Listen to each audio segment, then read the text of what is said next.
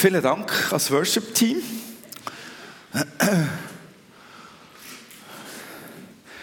Genau, ich darf noch etwas sagen zu dem ähm, schönen Saalschmuck, den wir haben.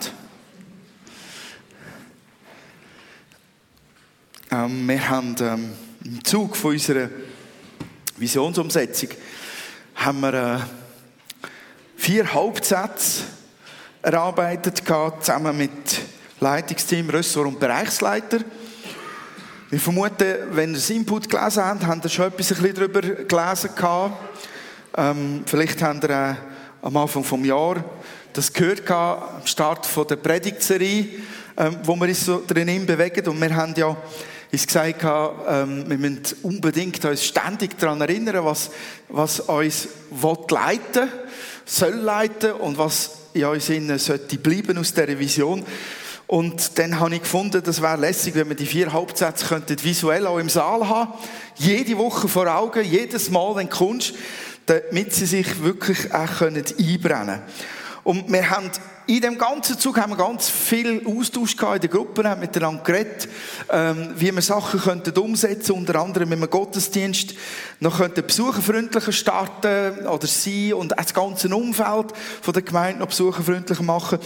Und mit dem Start von heute Morgen, am 10 ist wieder so ein Punkt umgesetzt worden, aus dem, ähm, was uns bewegt hat, visionsmässig. Also das hängt da, weil es ein Teil ist von unserer Vision, dass wir am 10 Gottesdienst haben, hat damit zu tun, dass wir das versuchen umzusetzen, dass wir noch besucherfreundlicher werden. Und gleichzeitig, ähm, versuchen wir es, geht jetzt in die Details rein, aber wir versuchen es, Gottesdienstzeit nicht gleichzeitig dann bis um 12 Uhr rauszuziehen, sondern dass wir ähm, eher ein bisschen straffen. Das heißt, wir haben einen direkteren Einstieg in Gottesdienst, einen, einen verkürzten äh, Lobpreis und dann der Prediger, der sollte auch nicht ewig machen. Ähm, genau. Ab, ab 9.30 Uhr ist dann jeweils auch die Spielstraße offen. Und da kommen dann noch mehrere ähm, Umsetzungen. Wir haben nicht alles auf den heutigen Tag geschafft, was wir eigentlich im Köcher haben, umzusetzen. Ähm, aber ich finde es schon mal toll, dass wir so weit sind gekommen und ich denke, es geht nicht mehr lang. Da haben wir ein paar ganz äh, tolle Sachen weiter ergänzt dazu. Ähm, das Detail am Rand, der, der da vorne steht, jetzt heute Morgen war der Paul, der den Gottesdienst gestartet hat, den würden wir in Zukunft als Gottesdienstmoderator anschauen. Der trägt, der trägt die verschiedenen Beiträge zusammen und ähm, dann gibt es einen Gottesdienstleiter im Hintergrund, der nur bei ganz schwierigen Momenten oder dringenden Situationen dann wirklich seine Verantwortung wahrnimmt und in Vollmacht und Autorität eingreift. Genau. Das sind so ein paar Sachen, ähm, warum wir heute Morgen in dieser Situation uns wiederfinden, wo wir drinstecken. Und ich freue mich riesig. Sehen wir die vier Sätze auch? Können Sie sie überhaupt lesen? Ich denke, sie sind gut lesbar, sie sind gelungen, oder? Also die Umsetzung da vorne mal. Sieht schön aus. Der Markus hat den Vorschlag gemacht, Markus Bodemann. Markus, wenn der Podcast los ist, wir klatschen für dich, das hast du gut gemacht.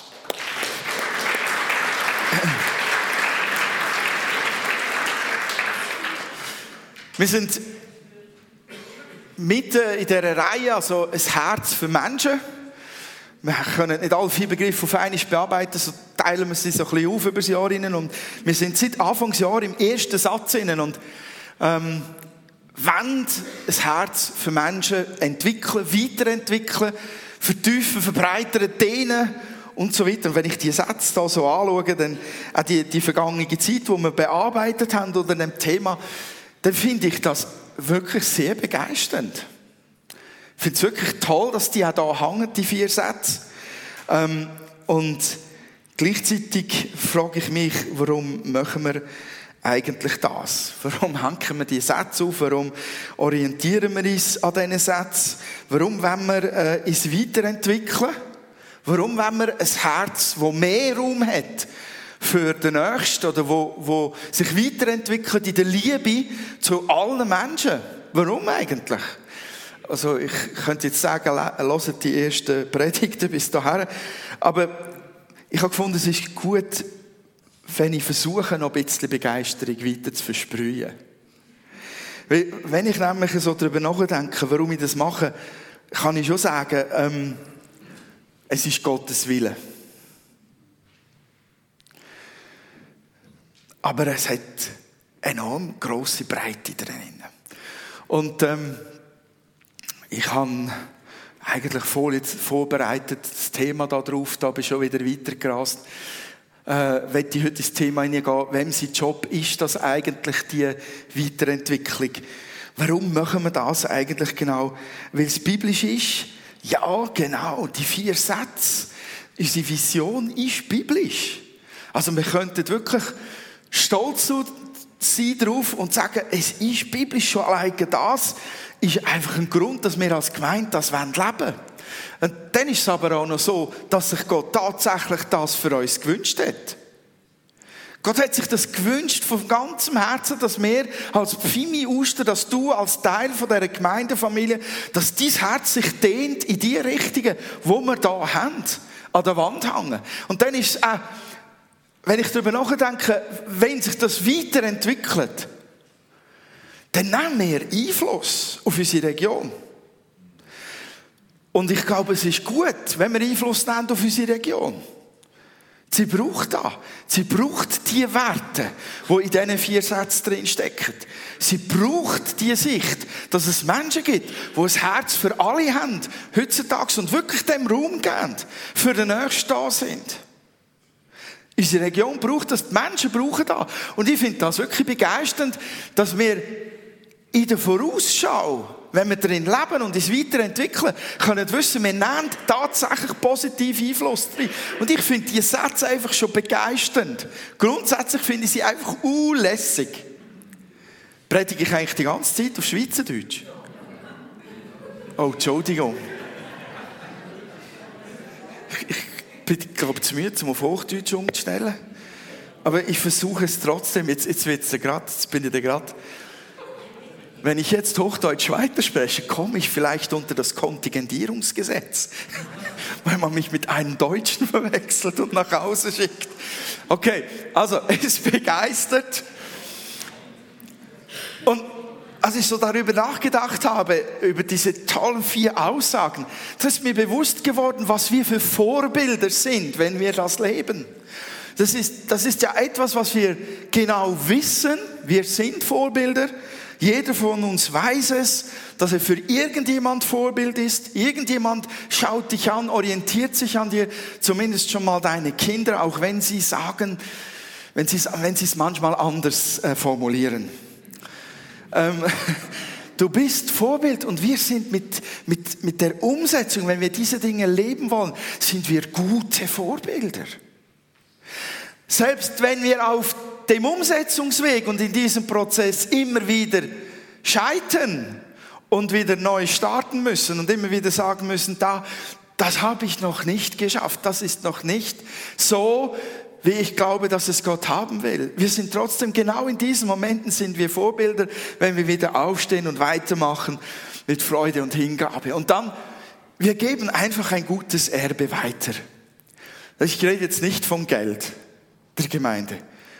Das ist etwas wert, was wir hier haben, aber wir haben hier drin etwas, was, wenn wir es leben und weiterleben und intensiver leben und so weiter, wenn wir das weiterentwickeln, dann geben wir ein geistliches Erbe weiter. Wir lösen damit etwas auch vor Gottes Thron aus, was Segen auslöst für die nachkommenden Generationen. Wir geben ein Erbe weiter für die Zukunft, nicht nur für die Kinder alleine, die in dieser Gemeinde groß werden, sondern wir geben ein geistliches Erbe weiter, das unsere Nachkommen prägen wird. Die orientieren sich eines Tages daran und denken, 2014 haben die da begonnen, sich festzubeißen an diesen vier Sätzen. Und schau mal, was daraus geworden ist. Was für ein Erbe haben wir anzutreten, werden sie sagen. Und ich nehme mal an, ein gutes Erbe. Und dann weil Frucht kommt. Unweigerlich kommt Frucht, aus, aus biblischem Handeln kommt einfach gute Frucht heraus. Aus einem guten Herzen, sagt Jesus, kommt gute Frucht. Das zielt auf unser Herzen. So erwarte ich, dass wenn wir darin weiter wachsen wollen, was wir da aufgeschrieben haben, dass wir gute Frucht entwickeln werden. Und wer liebt nicht gute Früchte? Es macht sogar sehr glücklich. Und dann macht das Ganze tatsächlich noch Sinn. Auch menschlich gesehen, das macht Sinn. Solche vier Sätze zu leben wollen und weiterzuentwickeln, macht Sinn, weil sie gut sind. Weil sie so viel Positives in sich tragen. Und weil sie so sehr helfen, dieses Leben zu bewältigen und ähm, einander zu tragen und zu unterstützen und so weiter. Jetzt bin ich, glaube fertig, habe ich, hab ich keinen mehr gefunden. Genau.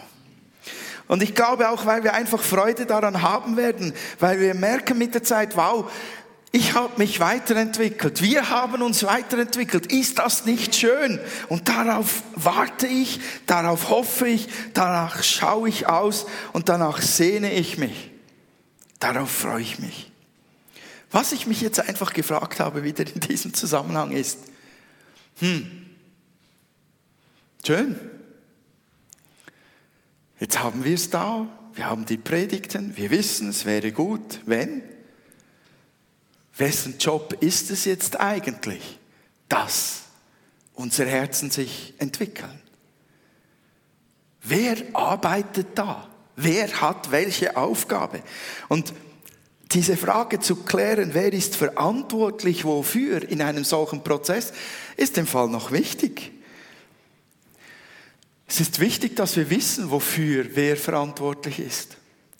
Das steuert sehr viel in unserem ganz normalen Alltag. Ich war diese Woche mit, mit ähm, oder letzte Woche mit Benjamin ein, ein neues Fahrrad einkaufen und er musste endlich was Anständiges haben. Darf, durfte er auch, weil er ja eine, ein gewisses Alter erreicht hat und er wächst nicht mehr so blitzartig wie früher. Ähm, so haben wir wirklich gesagt, wir nehmen Geld in die Hand für das Teil. Wir haben ein boah, ey, Monster Mountainbike gekauft. Äh, so ein wirklich ein fettes Teil ohne Licht, ohne Veloständer, ohne Schutzbleche das ist alles überhaupt nicht wichtig. Es ist eine pneumatisch gefederte Gabel eingelagert mit Scheibenbremsen und so weiter. Und ähm, das andere Zeugs kannst du ja nachrüsten. Das ist wirklich so. Ich habe dann einige Tage später habe ich einen Sack voll gekauft, also den, den Veloständer, den Schutzbleche, die, das Licht hatten wir schon vom Vorgängermodell. Und dann habe ich stolz meiner Frau diese Tasche auf das Sofa, so 30 Zentimeter von ihren Füßen entfernt, hingestellt, habe mit stolz geschwellter Brust so gesagt, ich habe geschafft, ich habe das Fahrrad gekauft, ich habe so viel erledigt in diesen Ferien von Benny, ich habe das Schutzblech gekauft, ich habe es mir dann mal genau angeschaut, wie das so aussieht, habe mir vorgestellt, wie man das anbasteln muss. Und da ist meine Freude ein wenig gesunken. Und dann habe ich ähm, das ähm, eine Schutzblech mal rausgenommen, habe es angeguckt und habe gesagt zu meiner Frau, das ist einfach zu montieren. Und habe es wieder so reingeschmissen. Und dann, wie sie so ist, meine liebe Frau sagt, wie aus der Pistole geschossen, weil sie meine Haltung sieht und Gedanken lesen kann sagte sie, was heißt jetzt das? Diese Bewegung da. Heißt das, ich muss das Zeug jetzt montieren? Und ich dachte, ganz blöde Frage, weil die Antwort ist ja, gerne. Ich habe mir noch überlegt, ja, ich habe nicht so viel Zeit, das kann ich auch noch sagen. Ich habe gar nicht so viel Zeit, um das alles montieren hatte dann ein schlechtes Gewissen und habe mich dann das herumgedrückt, habe dann das hintere Schutzblech mal genommen und habe es montiert und habe den Rest wieder so auf das Sofa fallen lassen. Am Abend war es dann montiert, alles. Ja, dreimal darfst du raten, Carlo. Von meiner Frau.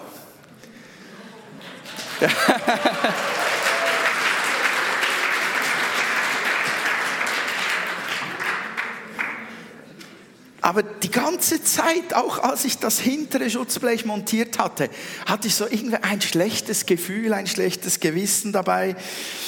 Ähm, und trotzdem war ich froh, dass meine Frau gefragt hat, wer muss es montieren? Total unangenehme Frage. Wer ist jetzt verantwortlich dafür? Wer macht's? Wer muss zupacken? Aber wisst ihr, das bestimmt unseren Alltag, diese Frage. Wer bringt den Abfall raus? Wer wäscht ab? Simple Dinge, wenn die Verantwortlichkeiten geklärt sind, dann hat man vielleicht einen unangenehmen Moment gehabt, weil man sagen musste, okay, mache ich, aber danach wird's auch gemacht. Wenn man das nicht klärt, wer verantwortlich ist, geschieht nämlich Folgendes. Jeder wartet darauf, dass der andere es tut. Und meistens tut es dann niemand. Und was passiert? Gar nichts. Außer der, der Ärger staut sich dann irgendwann mal auf, wenn der Abfall äh, auf dem Sofa liegt und so weiter. Wer ist verantwortlich dafür, dass sich dein Herz weiterentwickelt? Wer ist dafür verantwortlich, dass du ein Herz für Menschen entwickelst? Das ist eine wichtige Frage. Wessen Job ist das? Und natürlich, weil wir Christen sind, müssen wir uns fragen, ist es mein Job oder ist es Gottes Job? Habe ich das da? Nein, habe ich da nicht schön gemacht. Mit der Folie hatte ich gestern etwas Stress, es ist spät geworden, die ist, glaube ich, nicht ganz perfekt. Aber es, es geht, es wird gehen. Einige ähm, Christen, ich, ich weiß, keiner von euch hat diese Position, hundertprozentig nicht. Habe das aber schon, schon gehört, dass man gesagt hat, ähm, ich kann da gar nichts dazu tun, das ist nicht mein Job, das ist Gottes Job. Ich kann gar nichts dazu tun, weil, ähm, habe ich den Vers irgendwo? Oh, meine Güte. Wo habe ich den Vers? Nein, nein, nein. Das, das muss ich doch auch noch zeigen. Habe ich doch aus dem Internet runtergeholt und äh, hier vorne präsentiert Michelangelos Schöpfungsbild, wo Gott mit dem Finger den Adam berührt und in seinen Geist hineingibt. Nein, mir geht es um diesen Vers hier. Es gibt Christen, die sagen, das ist doch nicht mein Job, mich weiterzuentwickeln. Kann ich doch gar nicht tun. Denn schon Paulus sagt im Römerbrief, Kapitel 7, Vers 18, ich weiß, dass ich durch und durch verdorben bin, soweit es meine menschliche Natur betrifft. Denn immer wieder nehme ich mir Gutes vor, aber es gelingt mir nicht, es zu verwirklichen. Das ist natürlich grundfalsch. So ersticken wir jeden Aufruf, selber verantwortlich zu sein und verantwortlich zu leben für unser gesamtes Leben. Für alles, nicht nur für die vier Sätze nicht umzusetzen, sondern für alles. Es muss doch Gott in uns tun. Gut, wenn wir das sagen, haben wir vergessen, dass wir eine neue Kreatur geworden sind. Neu geboren im Heiligen Geist, durch den Heiligen Geist eine völlig neue Schöpfung. Und zwar sagt die Bibel eine Schöpfung Gottes. Das heißt, das, was wir gerade gelesen haben, ist Vergangenheit. Und etwas völlig Neues hat begonnen. Ein Leben, das es möglich macht, wirklich zu wachsen und ein verändertes Leben zu leben einige Dinge in, die, in, dieser Auseinandersetzung, wessen Job ist was, können wir recht gut verstehen. Anderes ist schon fast geheimnisvoll, wie es sich dann in uns entwickelt. Denn der Paulus sagt ja auch im Philipper Kapitel 1, Vers 6, ich bin ebenso in guter Zuversicht, dass der, der ein gutes Werk in euch angefangen hat, es vollenden wird bis auf den Tag Christi Jesu. Das tönt jetzt wieder total rein nach Gottes Job, aber er sagt auch, habt diese Gesinnung in euch, die auch in Christus war. Philippe 2,5 und dann ab Vers 12, daher meine Geliebten, wenn ihr alle Zeit gehorsam gewesen seid, nicht nur in meiner Gegenwart, sondern jetzt noch viel mehr in meiner Abwesenheit, bewirkt euer Heil mit Furcht und Zittern, denn Gott ist es, der in euch wirkt, sowohl das Wollen als auch das Wirken zu seinem Wohlgefallen. Paulus bringt alles zusammen. Er sagt, wenn man seine Briefe liest, zusammenfassend, Es ist die Aufgabe Gottes, uns Gnade zu schenken, damit wir ein Herz entwickeln können für die Menschen oder für den Nächsten. Und da es Gottes Wille ist, das zu tun, hat er uns beschenkt mit dieser Gnade. Auf ganz verschiedene Art und Weise, vor allem im Sterben und Auferstehung von Jesus Christus. Und er beschenkt uns mit dieser Gnade tatsächlich weiter und weiter und weiter und weiter. Und er hat sogar beschlossen, dass das Werk, das er in dir begonnen hat, er auch zu Ende führen will. Also wir sind mal safe, wir sind mal sicher darin, aber gleichzeitig, und, und dazu sagt Paulus auch noch, denn Gott ist es, der in euch wirkt. Man sieht, Gott ist wirklich am Job, er arbeitet daran, er hat die Voraussetzungen geschaffen, er ist da bei dir und er tut alles, damit es sich umsetzt in deinem Leben und damit du wirklich Veränderungen erleben und Wachstum erleben kannst. Aber Paulus sagt auch, habt diese Gesinnung in euch. Er sagt, nehmt diese Haltung ein, die Jesus schon hatte. Richtet euch danach aus. Und das ist etwas, das wir aktiv tun. Nehmt eine Haltung ein. Und wenn Paulus dann sagt, bewirkt euer Heil mit Furcht und Zittern, bedeutet das nicht, ihr sollt eure Fahrkarte für in den Himmel mit einem Gefühl der Angst, nicht zu wissen, ob ihr gut dafür, gut genug dafür seid, erarbeiten. Paulus meint damit, den angefangenen Weg zu Ende zu gehen, hineinzuwachsen, sich zu entwickeln, wozu uns Gott neu geboren hat durch seinen Heiligen Geist und das mit Leidenschaft und Ehrfurcht und Hingabe vor der großen Gnade, die uns, die uns geschenkt wurde. Und der tiefen Bewusst, dem tiefen Bewusstsein, wir sind abhängig von Gott auf diesem Weg. Also könnten wir jetzt mal hier einen Punkt machen und sagen, es ist ein Gemeinschaftswerk. Diese Dinge umzusetzen, zu wachsen, das Herz zu dehnen, das ist eine Gemeinschaftsarbeit mit meinem Vater im Himmel, zwischen ihm und mir. Er hat Verantwortung darin und ich habe Verantwortung darin. Ich kann nicht sagen, es ist nur Gottes Job, das muss mir in den Schoß fallen, es muss mir irgendwie mit dem Heiligen Geist zuflattern, sondern ich habe dazu tatsächlich etwas zu tun. Ich, uh, war das schon die letzte Folie? Habe ich es gerade getötet? Oi. Oh, ich hab's, ich, Entschuldigung, ich habe es vernichtet. Gott sei Dank nicht die ganze Predigt vernichtet. So, lassen wir mal das Bild stehen. Nein, ist blöd, weil ich jetzt mit einem anderen Bild komme. Wie machen wir das? Wie können wir mit Gott zusammenarbeiten? Ich glaube, Paul, du wärst jetzt prädestiniert, um hier weiterzufahren und das Bild auszuschmücken, das ich jetzt benutzen werde. Paul ist äh, ambitionierter, passionierter Segler. Und wenn ich ein Segelboot anschaue, dann steckt in dem Bild vom Segelboot und vom See enorm viel drin von dieser Partnerschaft, die ich in der Weiterentwicklung meines Herzens mit Gott eingehe. Ein Segler benutzt ein Boot mit einem Rumpf, möglichst ohne Löcher, mit einem Steuer, mit einem Segel und so weiter. Und man kann eigentlich mit so einem Segelboot alles tun, was man auch mit einem Motorboot tun kann. Außer Vorwärtsfräse. Das geht nur unter der Bedingung, dass Wind da ist. Der Wind treibt an, der bestimmt das Tempo in der Regel, außer du bist ein lausiger Segler und hast das Segel ständig falsch positioniert, sodass der Wind nicht reinblasen kann, bist du selbst schuld. Aber grundsätzlich hast du eigentlich keine Kontrolle darüber, ob es Wind hat oder nicht. Du kannst dein Boot auf den See hinausschieben, du kannst alles fixieren, bereit machen, du kannst dich schön anziehen dazu, wie auch immer das aussieht für Segler.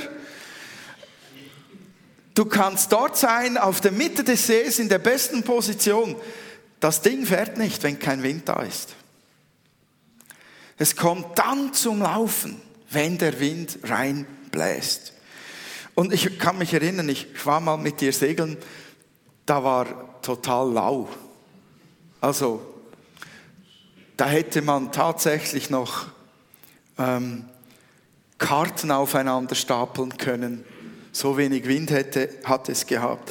Und dann saß man einfach da und es gurkte ein wenig an.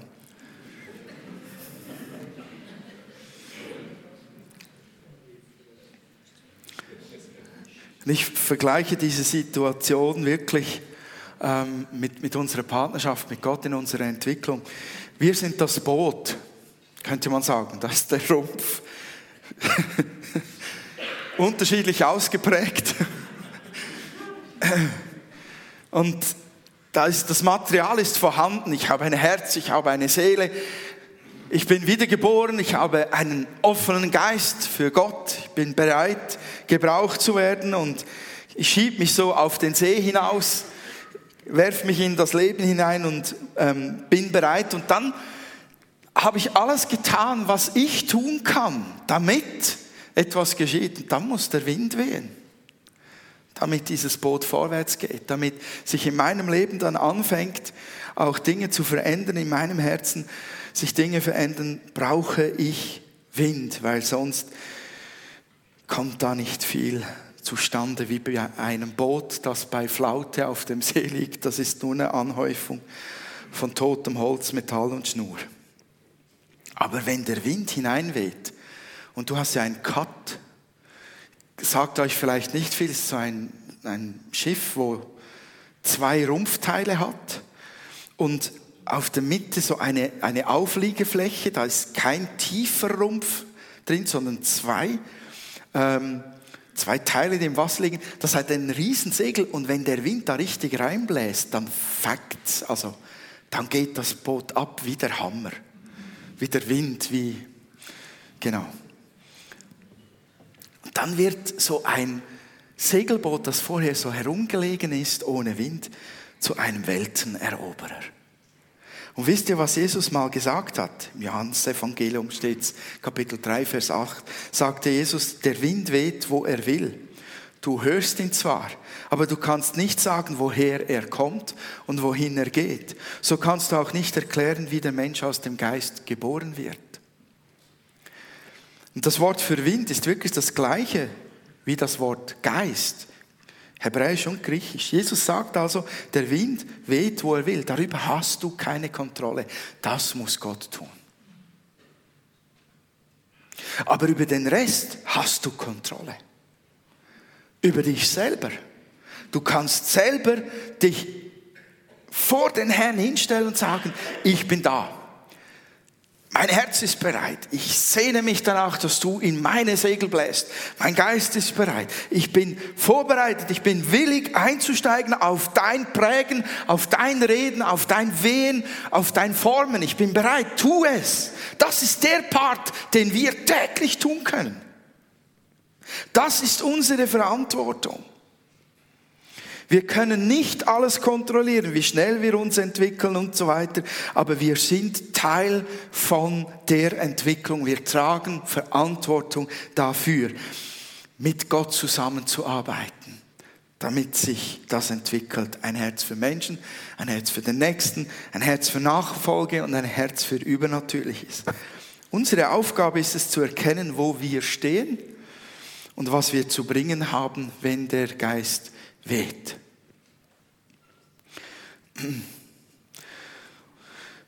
Dahin bewegen wir uns an den richtigen Punkt mit unserer inneren Haltung.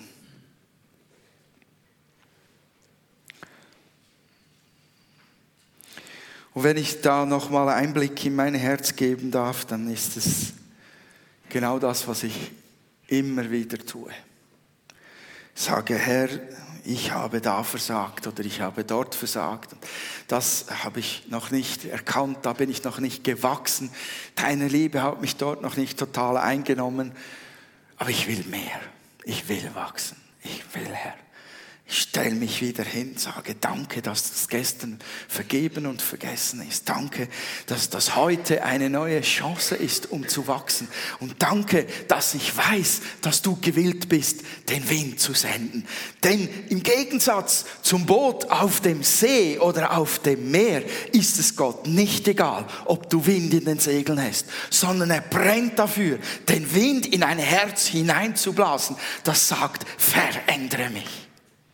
Der brennt dafür.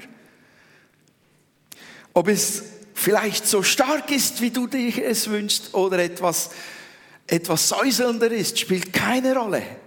Er wird den Wind geben und mit deinem offenen Herz wird es das auslösen, was wirklich gut ist für dich und für deine Umgebung. Ich sage oft, Herr, hier bin ich, forme mein Herz, reinige mein Herz, prüfe mein Herz, fülle mein Herz, treibe mein Herz an, leite mein Herz, heile auch mein Herz. Ja, und hilf die gestrigen Fehler und Sünden und Enttäuschungen zu überwinden und ein, ein offenes Herz weiterhin zu haben für deinen Geist. Ähm, ich möchte meine Segel nicht mehr einziehen. Wie, wie sieht es bei dir aus? Ich möchte meine Segel nicht einziehen, trotz vieler Frustrationen über mich selbst und über andere. Ich möchte sie nicht einziehen. Was machst du? Nimmst du deine Verantwortung wahr? Die vier Sätze sind wirklich toll. Wir haben biblische, visionäre Wurzeln darin. Sie sollten jedes Christenleben durchdringen. Sie gehören zu dem Weg, auf dem sich ein Nachfolger Jesu wirklich entwickeln sollte. Und wisst ihr, sie sind keine Option. Sie sind eigentlich Norm. Auch wenn es vom Leitungsteam kommt, der Rösser und Bereichsleiter diese vier Sätze geformt haben, es ist zutiefst biblisch, es ist eigentlich Gottes Norm. Und du bist mitverantwortlich, dass in dein Leben und in deinem Familienleben sich entwickeln kann.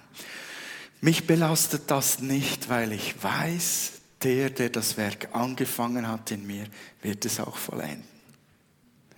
Ich hoffe, dass es dich ermutigt zu sagen, ich nehme meine Verantwortung wahr und nicht erdrückt, weil du kannst auf Gott zählen. Amen. Amen.